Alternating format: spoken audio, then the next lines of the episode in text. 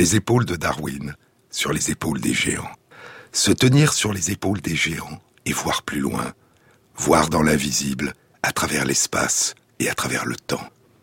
Pouvoir s'évader du présent et plonger notre regard dans le passé, remonter le temps à contre-courant, entrevoir des mondes disparus qui nous ont donné naissance et dont nous découvrons soudain des vestiges, des éclats de passé qui ressurgissent de l'oubli. Un il était une fois dont nous sommes désormais les seuls narrateurs. Un il était une fois que les sciences ne cessent d'enrichir et de modifier. Ces temps qui nous précèdent et que nous ne cessons de redécouvrir sous des formes toujours nouvelles, et nous ne pouvons que tenter de déchiffrer, de reconstituer, de réinventer à partir de ces traces ce que nos ancêtres ont pu vivre, ressentir, penser, imaginer. Sur le continent nord-américain, il y a plus de mille ans, de part et d'autre d'un grand fleuve dans une vallée fertile, il y avait une grande cité. Une grande cité qui comptait peut-être jusqu'à 50 000 habitants la plus grande cité amérindienne du continent nord-américain découverte à ce jour. Elle était située dans une région d'agriculture où la domestication des plantes datait d'il y a 3000 ans. Le fleuve était le Mississippi, le père des eaux dans la langue des Algonquins, Meshasebe, le père des eaux dans la langue des Natchez, Netongo, la grande rivière dans la langue des Sioux.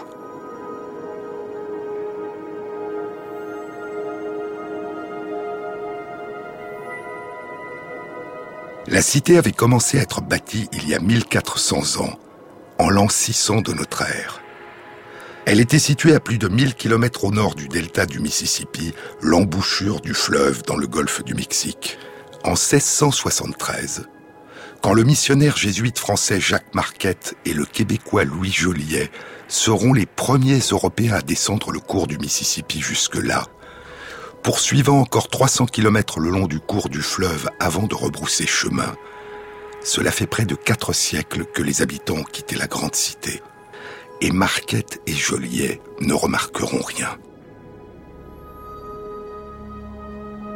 Neuf ans plus tard, en 1682, quand René Robert Cavelier de la Salle et Henri de Tonti descendront le cours du Mississippi jusqu'à son embouchure, et que Cavelier de la Salle nommera la région la Louisiane et en prendra possession au nom du roi de France Louis XIV, ils ne remarqueront toujours rien, parce qu'il ne restait rien, sauf de petites collines recouvertes d'herbe. La plus grande avait 30 mètres de hauteur.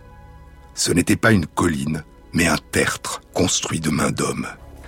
Elle contenait une tombe c'était une énorme pyramide de terre à gradins de 30 mètres de hauteur, surplombée par un bâtiment de bois de 30 mètres de long et de 15 mètres de large, une habitation ou un temple. La base de la pyramide, de 300 mètres sur 250 mètres, était plus large que celle de la pyramide de Khéops en Égypte. Elle était située au centre de quatre grandes places, entourées d'autres tertres. Mais il ne restait plus que des collines, recouverte d'herbe. Entre l'an 1000 et l'an 1200, à son apogée, la grande cité s'étendait sur une quinzaine de kilomètres de part et d'autre du Mississippi. Entre l'actuelle ville de Saint-Louis, dans l'État du Missouri, sur la rive ouest du Mississippi, et la rive est du fleuve, au-delà de l'actuelle ville de East Saint-Louis, dans l'État de l'Illinois. Trois cités amérindiennes réunis dans une mégapole. Et il y avait 120 tertres. La plupart seront rasés lors de la construction des villes de Saint-Louis et de East Saint-Louis durant la seconde moitié du 19e siècle. Ceux qui persisteront sont situés à l'est de la ville de East Saint-Louis, dans une région rurale. Les premières fouilles seront réalisées au début des années 1920 par l'archéologue américain Warren King Moorhead. On donnera aux tertres puis aux vestiges de l'une des cités dont les ruines commencent à émerger, le nom de Cahokia. Le nom d'une tribu amérindienne, les Cahokia, une tribu de la nation amérindienne Illinois ou Illiniwek, qui dans sa propre langue se nommait Inoka et qui s'était probablement installée dans la région après l'abandon de la grande cité. Les ruines des autres cités de la mégapole voisine de Cahokia, situées sous l'actuelle ville de East Saint-Louis, ne seront découvertes qu'en 2011, lorsque des fouilles archéologiques seront entreprises lors de la construction d'une autoroute et d'un pont. La cité perdue d'Amérique. C'était le titre d'un article de Science publié à la fin décembre 2011. La grande cité était l'une des manifestations les plus tardives d'une civilisation amérindienne d'Amérique du Nord qui a été nommée la civilisation ou la culture du Mississippi. La culture des Mound Builders, des bâtisseurs de tertres.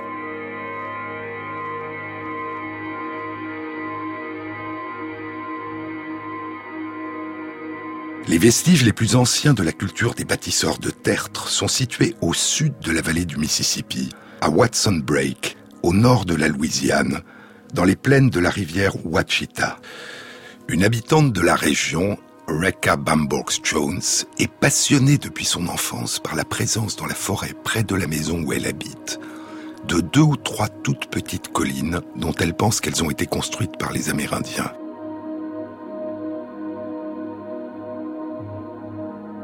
Un jour, à la fin des années 1970, une entreprise de bûcherons est en train de couper les arbres. Elle les supplie de ne pas raser l'une des petites collines. Ils lui obéissent. Et après le déboisage, elle découvre l'existence de onze petits reliefs qui forment un grand cercle. Elle fait part de cette découverte autour d'elle. Elle essaye d'intéresser des archéologues et elle entreprend des études d'archéologie à la Northeast Louisiana University dans la ville de Monroe. Elle a 50 ans. Puis elle montre le site à l'archéologue Joe Sanders, qui travaille au département de géologie de cette université. Avec le géologue Thurman Allen, Joe Sanders commence à faire des fouilles. Et en 1997, une étude est publiée dans Science. Elle est animée par Joe Sanders et implique une quinzaine de chercheurs en géologie, en paléontologie, en biologie et en physique de la Northeast Louisiana University et d'une dizaine d'autres universités des États-Unis. Rekha Bambour Jones fait partie des auteurs. Elle a 68 ans. Un an plus tard, en 1998, elle recevra le prix Crabtree de la Société américaine d'archéologie, qui est décerné chaque année à un archéologue amateur. Le monument était constitué de 11 tertres, dont le plus grand avait plus de 7 mètres de haut. Les onze tertres sont reliés par un remblai de terre d'un mètre de haut et ils constituent un grand cercle de près de 300 mètres de diamètre. L'étude indique que ce monument est plus ancien que les pyramides d'Égypte et que le monument de Stonehenge. Les tertres de Watson Break datent d'il y a 5500 ans. Ils ne contiennent pas de tombes. Il y a de très nombreuses pointes de flèches fabriquées à partir de pierres trouvées dans la région de grosses pierres qui étaient utilisées pour des foyers où était cuite la nourriture et des boules de terre dont on ne connaît pas l'usage. Les habitants du site consommaient des grains cuits de plantes non domestiquées, Iva annua, dont on peut extraire de l'huile, le chénopode de berlandier, dont les feuilles ressemblent à celles des épinards et les graines à celles du quinoa, et des polygonums ou renoués, des plantes dont les plus anciennes traces de domestication en Amérique du Nord n'apparaîtront que 1500 ans plus tard, il y a 4000 ans.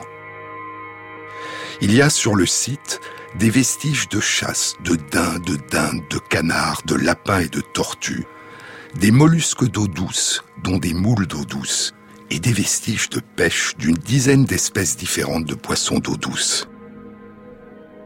Il semble qu'à l'époque, le cours du fleuve Arkansas, un affluent du Mississippi, irriguait le site et la région. Le site avait été construit par des chasseurs-cueilleurs et son occupation était saisonnière, probablement du printemps à l'automne. Il semble avoir été abandonné il y a 4800 ans, environ 700 ans après sa construction, quand le fleuve Arkansas a changé son cours et a cessé d'irriguer la région. Et dans la plaine de la rivière Ouachita ont été découverts les tertres de Hedgepeth et de Frenchman's Bend qui datent à peu près de cette époque. 2000 ans plus tard, il y a environ 3500 ans, un autre monument de la culture du Mississippi est construit à Poverty Point, au nord-est de la Louisiane. La première publication de la découverte du site date de la seconde moitié du 19e siècle. Mais les premières fouilles importantes ne seront entreprises que durant les années 1950. Il y a un grand remblai en forme de C, de demi-cercle. Il est constitué de six remblais de terre concentriques, de 1 à 2 mètres de haut. Il enserre une place centrale, et à l'intérieur et à l'extérieur, il y a plusieurs tertres. Le plus grand est situé à l'extérieur du C, au niveau du milieu du C. Il a 22 mètres de haut et 215 mètres de long. Il a une forme très particulière dont les archéologues pensent qu'il s'agit d'un oiseau avec sa tête, ses ailes et sa queue.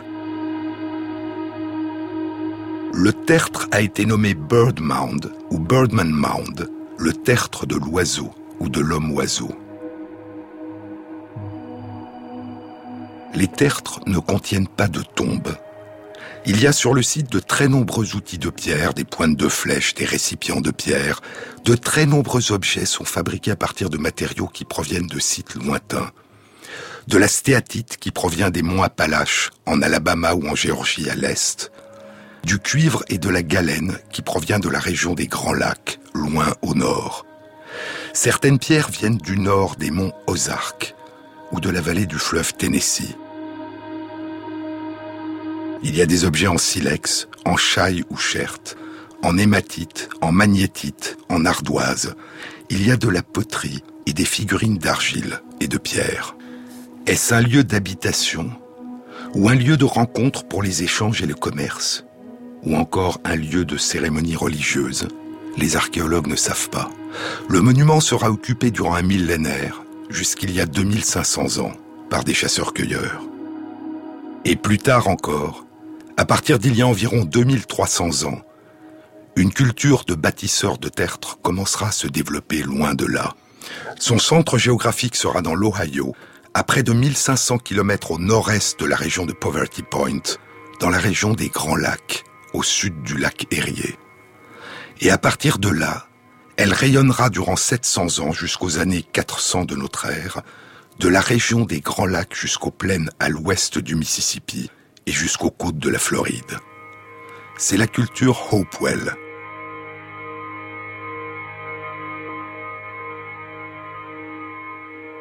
Le nom de cette culture amérindienne, Hopewell, est le nom du propriétaire du terrain sur lequel le premier tertre a été découvert au début des années 1890 par l'archéologue Warren Moorhead. L'archéologue qui découvrira 30 ans plus tard les vestiges de la grande cité de Cahokia. Il est passionné par la culture amérindienne des bâtisseurs de tertres. Et il respecte les Amérindiens qui sont ses contemporains. À l'âge de 25 ans, il a assisté aux événements qui ont précédé le massacre de Knee, le massacre des Indiens Lakota dans la réserve de Pine Ridge, le 29 décembre 1890, deux semaines après l'assassinat de Sitting Bull dans la réserve de Standing Rock. Il en publiera le récit et il défendra durant toute sa vie les droits des Amérindiens.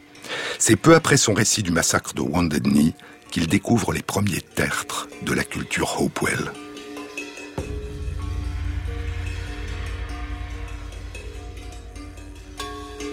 La culture Hopewell a bâti des tertres de formes variées, certains en forme de pyramide, d'autres en forme de cône, d'une hauteur de 10 mètres. Ils contiennent des tombes avec des objets précieux. Et autour, il y a de grands ouvrages de terre, de différentes formes géométriques ou en forme d'animaux, d'oiseaux ou de serpents. Il y a le serpent de terre qui ondule sur une longueur de près de 400 mètres. La forme en octogone et l'orientation de certains de ces ouvrages de terre ont suggéré qu'ils auraient pu avoir un usage d'observatoire astronomique. Il y a de petits villages avec des maisons aux murs de torchis et aux toits de chaume.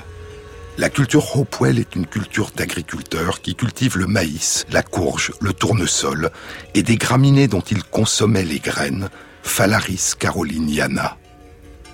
Les échanges et le commerce s'étendaient sur une grande partie des États-Unis d'aujourd'hui, et les matériaux recherchés par la culture Hopewell étaient notamment le cuivre, l'obsidienne et le mica. Ils travaillaient aussi l'argent et un peu l'or. Ils réalisaient des découpages sur des tranches de mica l'art de la culture Hopewell est l'un des plus beaux du continent américain.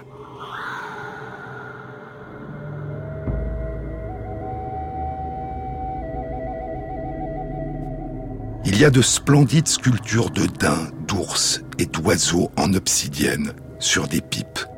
Des mains humaines et des serres d'aigle ou de faucons découpés dans des tranches de mica. Des faucons de cuivre. Des dents d'ours ou de requins sculptés ou gravés. Des coquillages marins gravés. Des poteries décorées de gravures. Des figurines d'argile d'animaux ou d'êtres humains. Et deux siècles environ après la fin de la culture Hopewell, en l'an 600 de notre ère, le centre de gravité de la culture des bâtisseurs de tertre revient dans la vallée du Mississippi. À partir de l'an 1000 de notre ère, et durant un peu plus de deux siècles, la mégapole formée par la grande cité de Cahokia et les deux cités perdues qui la jouxtent, la mégapole aux 120 tertres et aux 50 000 habitants, déploiera son influence sur toute la région et commercera à travers un immense territoire qui s'étend du nord au sud de la région des Grands Lacs jusqu'au golfe du Mexique.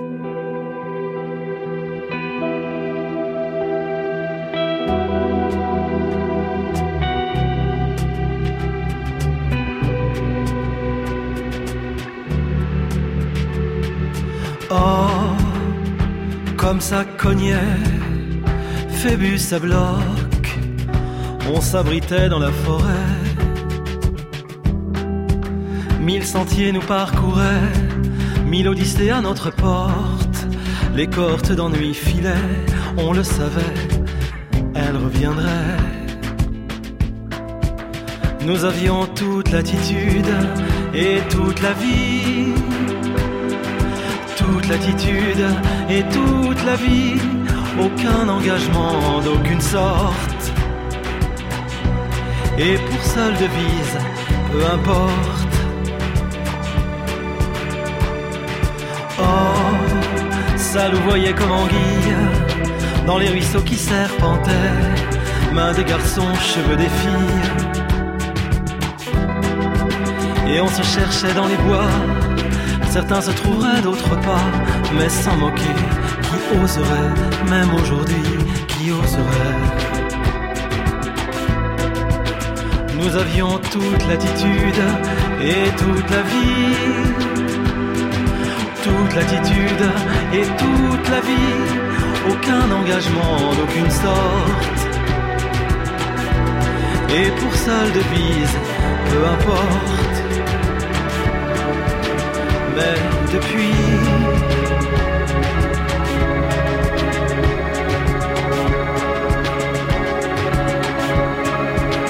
Mais depuis.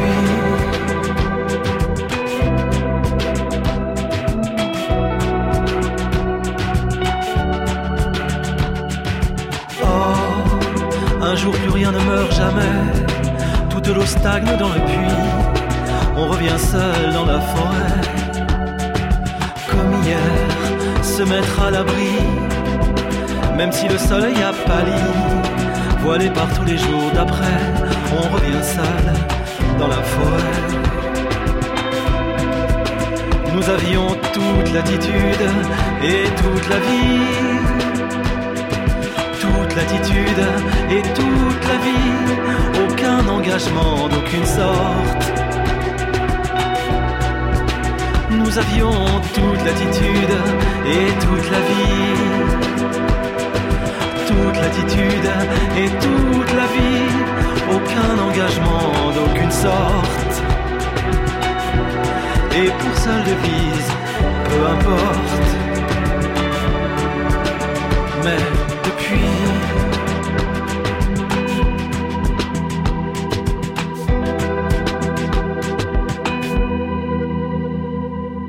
Jean-Claude Amezen sur France Inter. L'archéologue John Kelly du département d'anthropologie de l'université Washington à Saint-Louis dans le Missouri a exploré la grande cité de Cahokia depuis la fin des années 1960. Dans la cité même de Cahokia, dont la population devait compter 20 000 habitants, il y avait 80 tertres sur une surface de 9 km carrés. C'était une cité faite de grandes places, de grands tertres en forme conique ou pyramidale, surmontés de grands bâtiments qui étaient soit des temples, soit des habitants de l'élite de la cité. Et sur le sol, il y avait les maisons d'habitation aux murs de torchis aux toits de chaume, avec des cours intérieures. Il y avait des ateliers où des objets précieux étaient fabriqués à partir de jaspe rouge et de la catlinite, une argilite brun rouge. On a retrouvé des fragments de catlinite et des boucles d'oreilles en cours de fabrication à partir de cette catlinite, dont la source se trouvait à 500 km au nord, dans le Wisconsin. Et c'est dans les monts Ozark, à plusieurs centaines de kilomètres de distance, que se trouvait la source de l'hématite, du cuivre et de l'obsidienne que travaillaient les artisans. Des dents de requins ouvragés provenaient de la côte atlantique. Les poteries d'argile étaient mêlées de coquillages broyés pour faciliter la cuisson et le séchage, car l'argile du Mississippi était très riche en eau. Il y avait dans la cité un cercle de poteaux, des poteaux de plus de 6 mètres de haut faits de bois de genévrier de Virginie. Des poteaux extérieurs au cercle pointaient à l'horizon l'endroit où le soleil se lève à l'équinoxe du printemps et l'endroit où il se lève à l'équinoxe d'automne. D'autres poteaux indiquaient l'endroit où le soleil se lève au solstice d'hiver et au solstice d'été. Les archéologues ont nommé ces alignements de poteaux Woodhenge, wood qui signifie bois, en référence au cercle de mégalithes de Stonehenge, en Angleterre. Le plus grand tertre de Cahokia, au centre de quatre grandes places et entouré d'autres tertres, était une pyramide à gradins, avec un escalier de bois qui permettait de gravir le tertre jusqu'au sommet, à 30 mètres de hauteur. Il a été nommé le Manx Mound, le tertre des moines, parce que des moines ont construit sur son flanc un monastère. À l'intérieur de nombreux tertres, les différents niveaux sont constitués de différents matériaux, de couleurs différentes, ce qui suggère une signification symbolique ou religieuse. Il y a de la terre noire, puis des cailloux blancs, puis de la terre jaune ou rouge.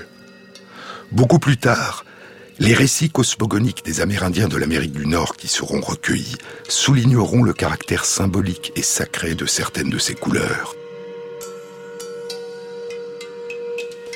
Du blanc se leva à l'est, et ils pensèrent, c'est le jour. Du bleu se leva au sud. C'était encore le jour pour eux, et ils se mirent à marcher. Du jaune se leva à l'ouest, et ils virent que c'était le soir. Alors du noir se leva au nord. Ils se couchèrent et dormirent. C'est le poème de l'émergence, le chant de l'émergence du monde pour la nation Navajo. Et dans les chants sacrés de la nation Navajo, les quatre points cardinaux sont associés aux quatre couleurs sacrées. À l'est, le noir. À l'ouest, le jaune. Au sud, le bleu. Et au nord, le blanc.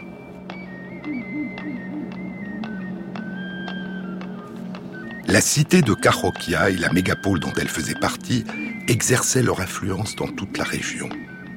La plaine du Mississippi était probablement peuplée de 75 000 personnes, attirées par le rayonnement de la mégapole. Et dans toute la région, de petites villes et des villages étaient construits sur son modèle. À une soixantaine de kilomètres au sud, au long du Mississippi, autour de l'an 1000 de notre ère, des vestiges d'un village d'une quarantaine de maisons, dont certaines avaient une cour intérieure, ont été découverts. Il y a une grande place, entourée de trois tertres. Après un demi-siècle environ, le village semble avoir été abandonné. Peut-être que les habitants ont rejoint la mégapole. Beaucoup plus loin, à 600 km au nord, dans le Wisconsin, à Trampalo, un petit village qui devait être composé d'environ 300 habitants est aussi construit selon le même modèle.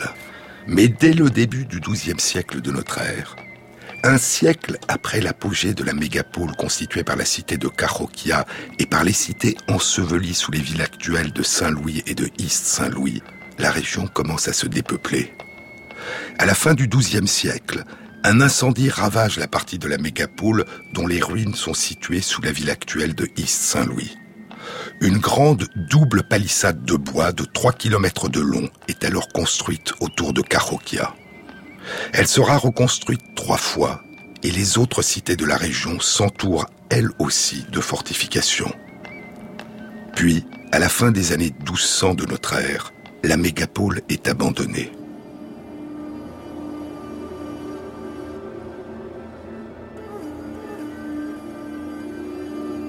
Quelle est la cause de cet abandon.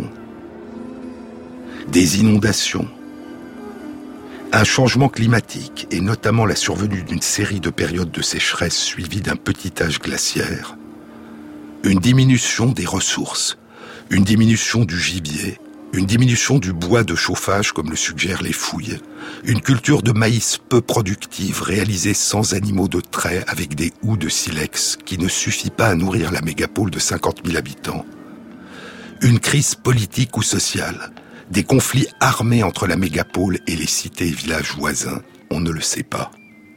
Mais c'est l'ensemble de la région qui va progressivement se dépeupler. Et ainsi disparaît le dernier vestige de l'antique civilisation du Mississippi, la culture des bâtisseurs de tertres, dont les plus anciennes réalisations découvertes à ce jour datent d'il y a 5500 ans. Elles ne laisseront derrière elles comme seule trace visible des tertres recouverts d'herbes, qui seront très longtemps considérées comme des collines ou d'autres petits reliefs naturels.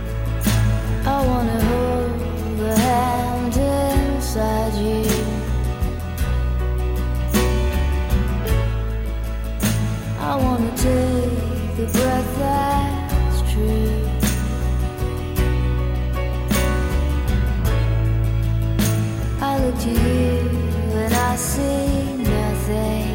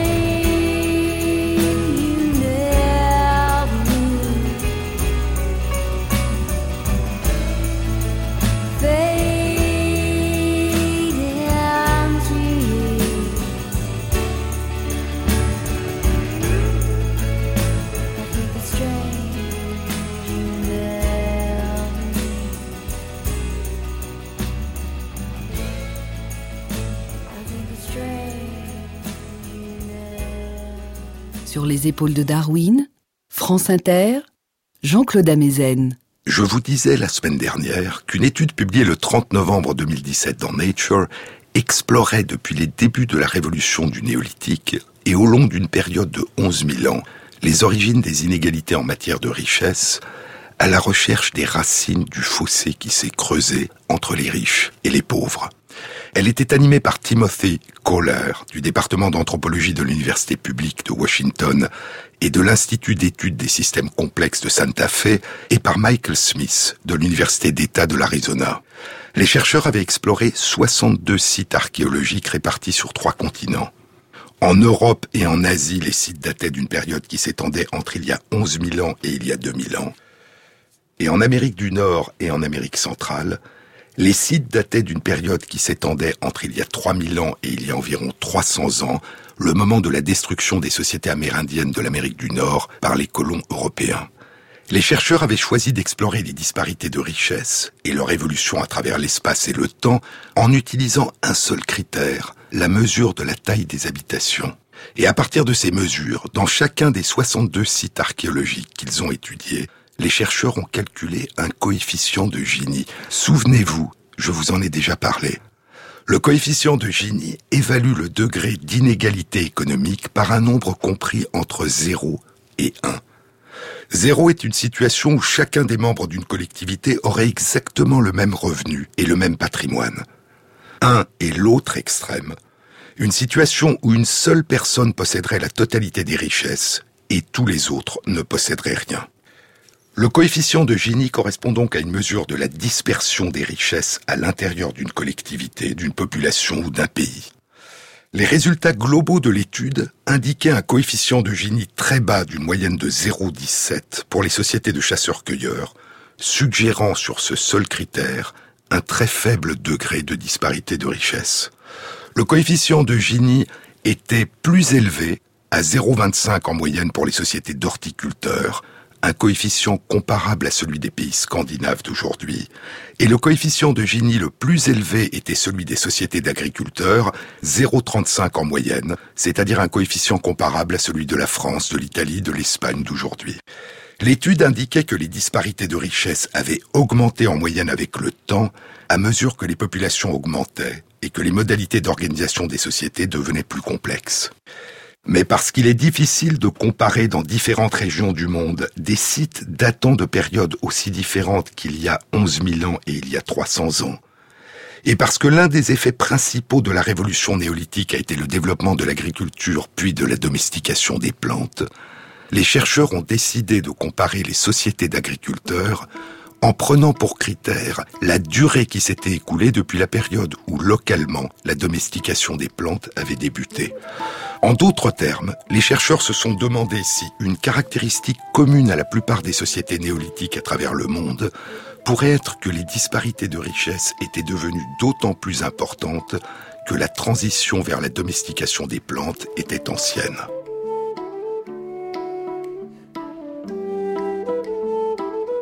Ils ont donc comparé sur chaque site, dans les différentes régions du monde étudiées, le coefficient de Gini calculé à partir de la disparité de taille des maisons et le temps qui s'était écoulé localement depuis le développement de la domestication des plantes. Durant les 1800 années qui ont suivi la domestication des plantes, le coefficient de Gini passe de façon comparable dans tous les sites, d'un coefficient bas typique des sociétés de chasseurs-cueilleurs à un coefficient plus élevé, typique des petites sociétés d'agriculteurs. Puis le coefficient de Gini continue d'augmenter, en moyenne, de manière comparable durant les 700 années qui suivent dans les sites d'Europe, d'Asie et d'Amérique. Mais l'étude indique que cette évolution vers toujours plus d'inégalités économiques une fois accomplie la transition vers la domestication des plantes, l'étude indique que cette évolution n'est pas inéluctable. À partir du moment où plus de 2500 à 3000 ans se sont écoulés depuis la domestication des plantes, les trajectoires entre les sites d'Europe et d'Asie et les sites d'Amérique commencent à se séparer. La disparité des richesses continue d'augmenter dans les sites d'Europe et d'Asie, alors qu'elle demeure stable ou se met à se réduire dans les sites d'Amérique du Nord et d'Amérique centrale. À quoi a pu être due cette surprenante différence?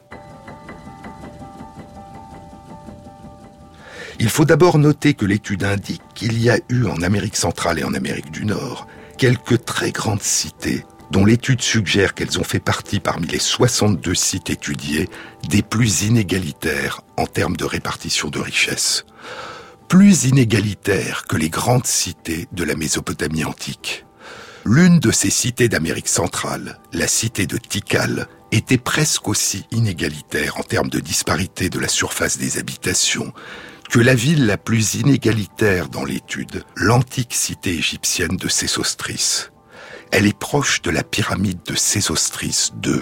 La cité de Sésostris date du milieu de la douzième dynastie, du règne du pharaon Sésostris II, il y a environ 3900 ans. Elle est située dans le Fayoum, à plus de 100 km au sud-ouest du Caire. Et la domestication des plantes dans cette région datait déjà de plus de 6000 ans. L'indice de Gini calculé pour les habitations de la cité de Sésostris dans l'étude est de 0,68. La cité de Tikal était l'une des capitales d'un royaume maya au Guatemala qui a connu son apogée 3000 ans plus tard, en l'an 700 de notre ère, les plantes avaient déjà été domestiquées dans la région depuis 2500 ans. Tikal est, avec la cité de Sésostris, la cité la plus inégalitaire de tous les sites explorés dans l'étude. Son coefficient de Gini est de 0,62. À titre de comparaison, ces coefficients de Gini calculés pour la cité égyptienne de Sésostris et pour la cité maya de Tikal, 0,68 et 0,62, sont de l'ordre des coefficients de Gini calculés aujourd'hui à partir de critères de revenus et de patrimoine pour les pays actuellement les plus inégalitaires de notre planète, dont l'Afrique du Sud et certains pays d'Amérique du Sud. La deuxième ville la plus inégalitaire en Amérique dans l'étude est la cité de Cahokia, la cité qui faisait partie de la mégapole sur les rives du Mississippi à la période de son apogée, il y a 1100 ans. La domestication des plantes dans la région datait à l'époque d'il y a environ 3000 ans. Le coefficient de Gini calculé par les chercheurs pour la cité de Cahokia est de 0,57, un tout petit peu plus élevé que celui des villes romaines de Pompéi et d'Herculanum au moment de leur destruction par l'éruption du Vésuve en l'an 79 de notre ère. En d'autres termes, il y a eu en Amérique centrale et en Amérique du Nord des villes où les disparités de richesse ont été très importantes. Mais à partir du moment où plus de 3000 ans s'étaient écoulés depuis la domestication des plantes, la disparité des richesses continue d'augmenter dans les cités d'Europe et d'Asie, alors qu'elle demeure stable ou se met à se réduire dans les sites d'Amérique du Nord et d'Amérique centrale. Par exemple, dans la grande cité de Teotihuacan, qui a commencé à être bâti il y a environ 2200 ans et qui domine en l'an 500 de notre ère les régions du centre du Mexique. Cela fait 5000 ans à l'époque qu'a commencé la domestication des plantes dans la région, et le coefficient de génie qui a été calculé pour la grande cité de Teotihuacan par les chercheurs est de 0,12, un coefficient très faible comparable à celui des sociétés de chasseurs-cueilleurs explorées dans l'étude. Il est très inférieur à celui des cités de la Mésopotamie antique, où la domestication des plantes date là aussi d'il y a 5000 ans, mais dont le coefficient de Gini est de 0,40. Il y a 21 ans, en 1996, une hypothèse était publiée dans Current Anthropology. Elle était proposée par l'anthropologue Richard Blanton, professeur à l'université Purdue dans l'État d'Indiana, et trois collègues, dont Gary Feynman, qui était alors professeur d'anthropologie à l'université de Madison, Wisconsin, et qui sera 21 ans plus tard l'un des co-auteurs de l'étude publiée dans Nature à la fin 2017.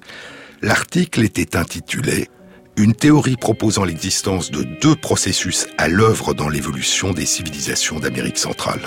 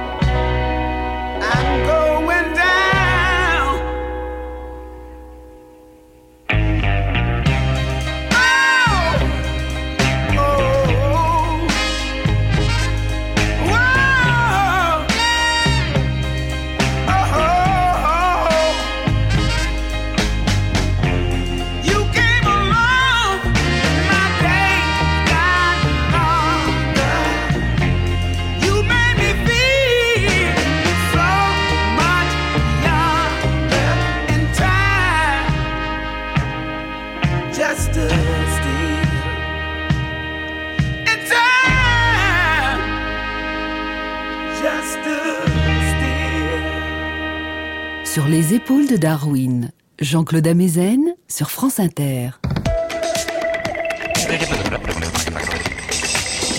Dans leur article publié dans Current Anthropology, Richard Blanton, Gary Feynman et leurs collègues analysaient l'évolution des sociétés d'Amérique centrale. Il y a la culture Olmec, au sud-est du Mexique, dans les plaines longeant la côte du golfe du Mexique, qui s'est développée entre il y a environ 3500 ans et 2400 ans, et dont les vestiges des capitales successives ont été découverts sur les sites de San Lorenzo, Tenochtitlan et de la Venta.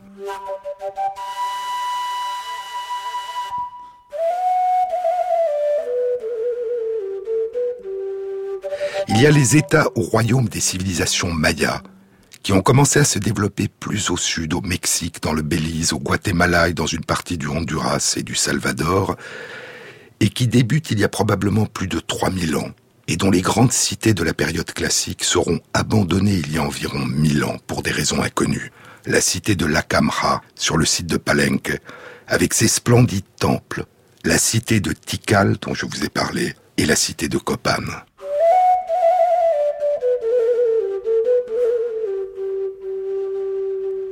Quant aux cités mayas de la période post-classique, elles seront détruites par les Espagnols qui interdiront leur écriture faite de glyphes plusieurs centaines de symboles qui désignaient pour certains des mots et pour d'autres des syllabes. Il y a la culture zapotèque dans la vallée d'Oaxaca, au sud-ouest du Mexique, dans l'actuel état d'Oaxaca, avec ses hauts plateaux arides, ses forêts tropicales et ses forêts de nuages, les forêts tropicales humides des montagnes. Elle a émergé il y a probablement plus de 3000 ans. Sa capitale sera d'abord le site de Monte Alban à partir d'il y a 2500 ans, puis la cité de Mitla, et la civilisation zapotèque survivra jusqu'à la conquête espagnole. Il y a la culture toltèque, dont la capitale était Tula, qui s'est développée durant trois siècles sur les hauts plateaux du centre du Mexique, il y a mille ans, entre l'an 900 et l'an 1200 de notre ère. Et il y a la plus récente des civilisations amérindiennes précolombiennes qui a émergé en Amérique centrale, et la civilisation mexica, ou Calua Mexica, qui se disait héritière des Toltecs et qu'on appellera la civilisation aztèque. Elle s'est établie sur les hauts plateaux au centre du Mexique en l'an 1200 de notre ère. Le Mexique, qui dans la langue nahuatl se nommait Anahuac, le pays entre les eaux.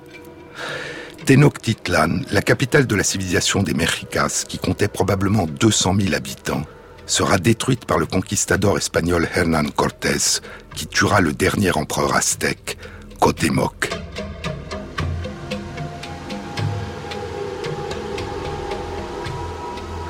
C'est en l'an trois maisons que fut anéantie la ville, disent les annales historiques de Tlatlolco, rédigées en langue nahuatl, sept ans après la conquête espagnole de Tenochtitlan. Au mois de Xocotl Uetsi, un jour dont le signe de destinée était un serpent.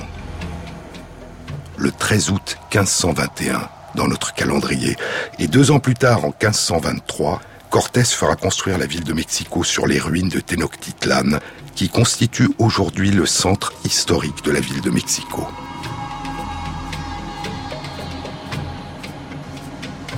J'avais imaginé, dira l'écrivain et neurologue Oliver Sacks après un séjour à Oaxaca, au Mexique, j'avais imaginé dans mon ignorance que les civilisations avaient débuté au Moyen-Orient. Mais j'ai appris que le Nouveau Monde également était un berceau de civilisation. Ce séjour, poursuit Sachs, s'est transformé en une visite à une culture et à un lieu très différents de ce que je connaissais. Une visite, dans un sens très profond, à un autre temps. La puissance et la grandeur de ce que j'ai vu a été un choc pour moi et a transformé ma vision de ce que signifie être humain. Dans leur article, Richard Blanton et ses collègues proposaient l'hypothèse suivante.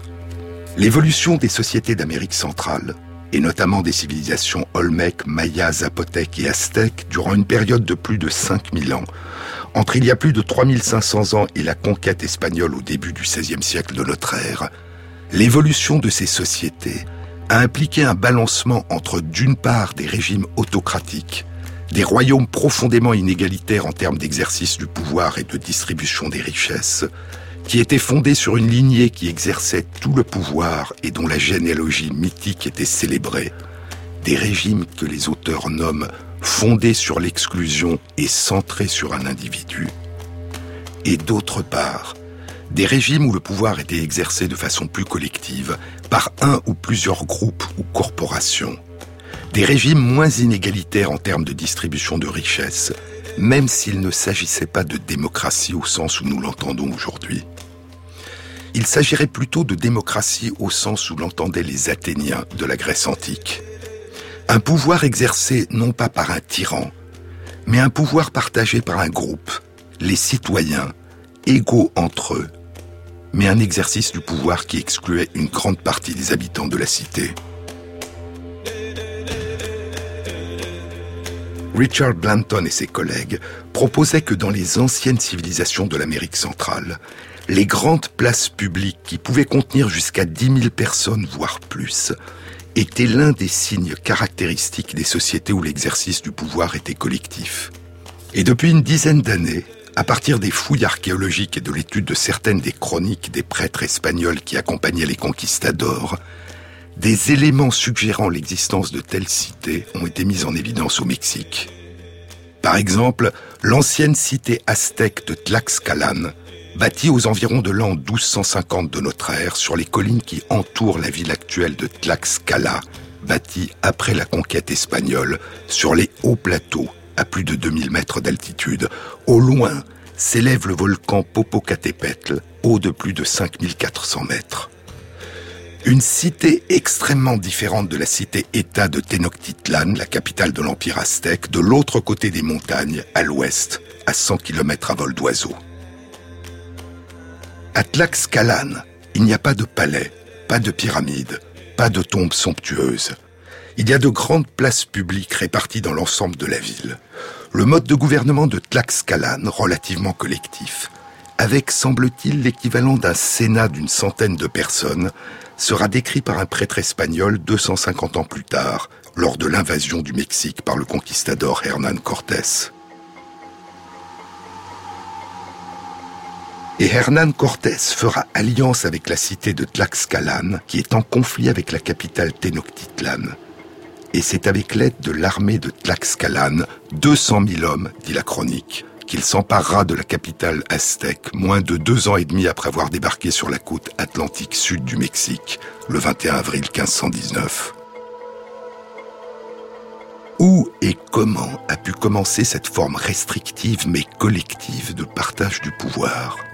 Différentes formes d'exercice collectif du pouvoir, différentes sociétés démocratiques au sens athénien du terme semblent avoir existé à travers l'espace et le temps.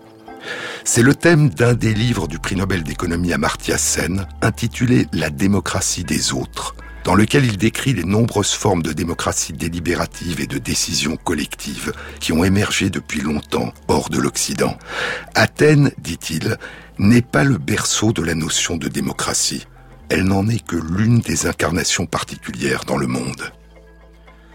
Et dans la traversée des frontières, le très beau livre autobiographique de Jean-Pierre Vernant, philosophe, anthropologue, grand résistant qui a dirigé la résistance militaire à Toulouse, spécialiste de la Grèce antique, qui a occupé au Collège de France la chaire d'études comparées des religions antiques. Dans la traversée des frontières, Jean-Pierre Vernant explique de quelle façon l'architecture des cités de la Grèce antique peut révéler la façon dont le pouvoir y a été exercé, et de là, le caractère plus ou moins inégalitaire de ces sociétés. Et nous le découvrirons dans une prochaine émission.